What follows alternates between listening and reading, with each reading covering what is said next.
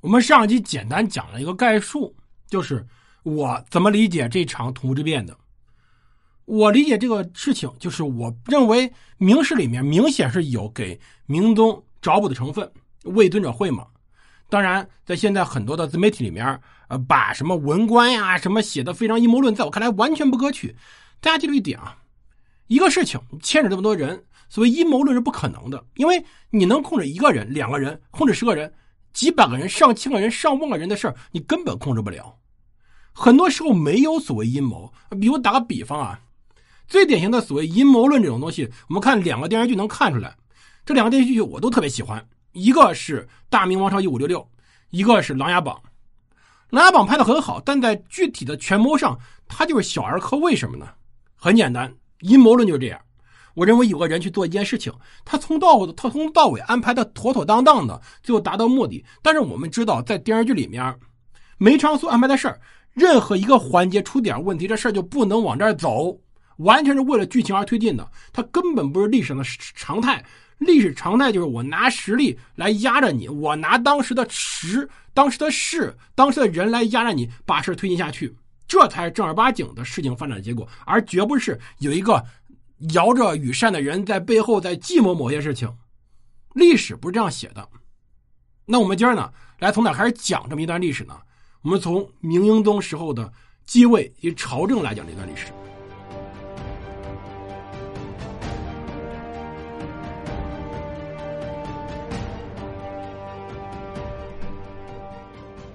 欢迎大家收听蒙头读书，大家好，我是胡蒙，这里是我们的战争史，我们来接着讲土木之变。讲哪儿呢？我们先从明宗这个人讲起。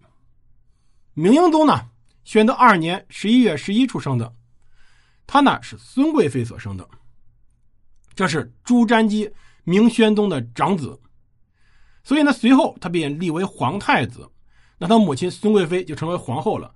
当然，其剧情肯定不会像《大明风华》那样描写那么的狗血，那个电视剧实在太狗血了。但这里有个问题。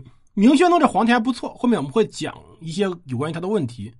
当然，我们在之前的节目里面也专门讲过，这里顺便推荐一下我的新专辑啊！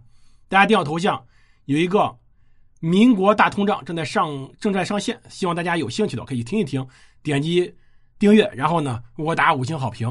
那我们来接着讲这故事啊，想起来有一出是一出的。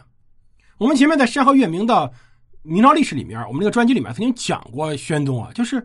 仁宗时间很短，宣宗其实早早就被立为了皇太孙。因为虽然说当时的明成祖朱棣不太喜欢那个大胖儿子，但是呢，很喜欢大胖儿子给他生的这个孙子，所以早早就开始培养朱瞻基了。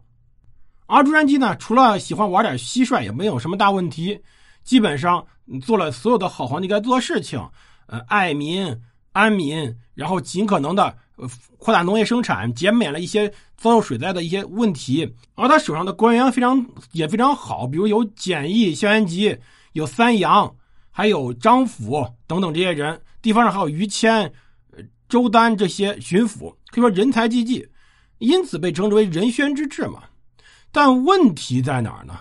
问题在于宣宗皇帝寿命太短了。宣宗，我们。很难理解为什么他会这么早死啊？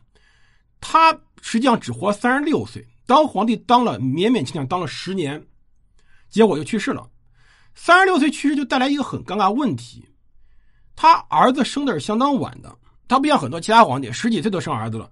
明宣宗在年轻的时候更多的事儿是在认认真真的陪着他的爷爷在打仗，所以呢，他没有早生子，他生儿子就已经到自己二十多岁了，这在古代非常晚了。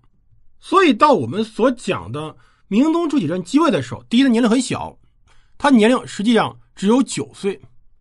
第二呢，带来个问题是，明英宗朱祁镇等于说全盘接收了仁宣之事，或者说他老爹的全盘的那些大臣，甚至我们可以再说一点，就是明英宗朱祁镇不仅接了他老爹的大臣，实际上他接的是他曾祖父，也就是我们所说的明成祖朱棣大臣。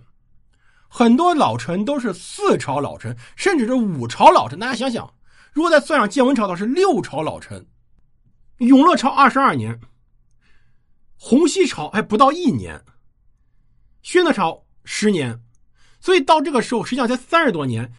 如果再考虑到建文朝一共就四年，我们可以算一个账：如果是在洪武朝后期考上科举的，当时考上科举或者当时开始做官的，二十五岁左右的人，二十五加上四加上二十二加上一加上十，你看看这个数字等于多少？到这个时候，到明宗朱祁镇登基的时候，也就六十岁而已。六十岁对于一个政治家来说，年龄真的不算大。我一定要强调这个事实，强调这里，大家才能明白明英宗朱祁镇登基的时候，这个环境有多么特别。就他整个大臣们，基本上不光是他老爹大臣，甚至是他曾祖父是明成祖朱棣的大臣们。而当时呢，在宣德年间，既然把朱祁镇立为太子了，朱瞻基便考虑了自己小时候所受到教育的情况，开始进行了非常多的安排，比如对当时的这位太子安排了右军。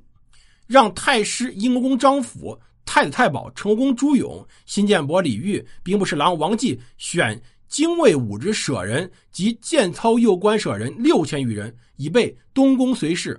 命朱勇总帅训练，就已经开始针对性的培养朱祁镇的军事才能了。随后到宣德十年的时候，当时他自己身体已经不行了，开始让杨士奇去谈东宫出阁讲学事宜。民间春暖的时候。东宫出文华殿读书，凡内外侍从，俱用慎择贤良廉谨之臣。杨二七也说，这是国家第一事，正为其时，福望皇上留心。但很不幸，随后他就去世了。所以我们可以看到啊，朱祁镇在明宣宗活着的时候，培养非常有限，因为很简单，这孩子不到十岁，你说你能教他什么东西？真正培养是在他登基以后。宣宗在宣德十年正月崩于乾清宫，临终时口述遗诏：“朕即今不复起，盖天命也。”其命长子皇太子启镇嗣皇帝位，诸王宗室悉遵祖训，谨守藩国。四君年幼，唯望圣母皇太后朝夕教训，而文武大臣尽心辅导。其中最关键有一条是这样说的。家国重务必须上禀皇太后、皇后，然后行。就给皇太后和皇后，也就是朱祁镇的奶奶太皇太后张氏和朱祁镇的老妈太后孙氏一个合法的听政的一个职权。其实朱祁镇继位时候还是比较有风险的，当然已经有传言说太皇太后准备立襄王朱瞻善为帝了。太皇太后后来召集群臣，指着太子朱祁镇说：“这就是新君，拥戴朱祁镇顺利登基。”九岁孩子，说实话真的干不了什么。主少国医，大臣们请太皇太后张氏垂帘听政，这个事儿也不是不可以。我们要强调，这个事儿也不是不可以，因为宋朝确实有大量垂帘的历史经验。那随后呢，太皇太后没答应，然后呢，让皇帝自己听政。但是实际上大权还是在太皇太后张氏手中，而辅政的是谁呢？辅政安排了三杨，我们知道的杨二奇、杨荣、杨阜。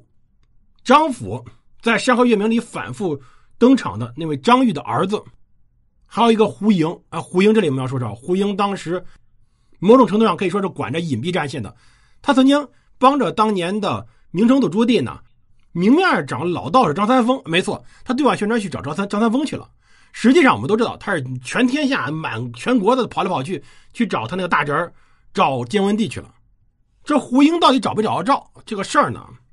众说纷纭，包括我们所知道的，你知道那些事儿里面说的找到也是一种猜测而已。目前看来，嗯，有可能是找到了，然后找到以后，建文帝也确实退了，也没有造成什么很大的后果。所以我们可以看到，这个安排是很妥当的。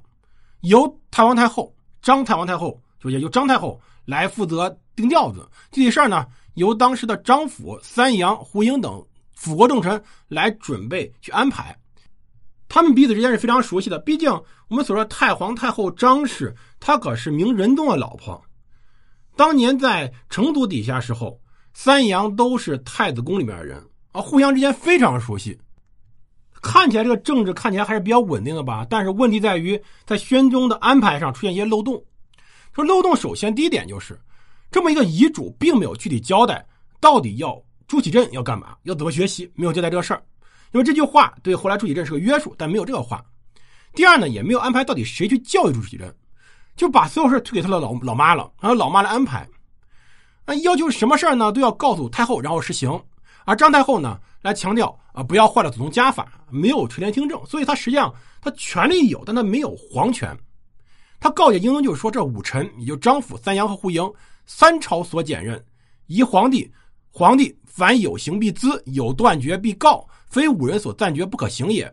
也就是说，把权力赋予了这五个人来约束小皇帝，告诉英宗要充分依靠这些先朝老臣。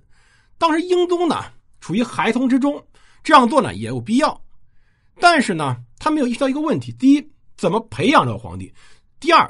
怎么让皇帝逐渐介入到国政的处理中？我们要强调这点非常重要，就是皇帝也需要实习的，包括我们所看仁宗皇帝，包括我们所看的宣宗皇帝。仁宗早年当太子，长期监国，某种意义上来说，到成祖皇帝后期，国家大事一大半实际上是这个太子决定的，而朱瞻基宣宗皇帝呢？很长时间呢，跟着他的爷爷到处历练，到处培养，到处颠甚至上战场。所以很多大事呢，可以说是当时的朱棣手把手教着这个孙子来怎么安排事情，就是在教育上这点非常重要。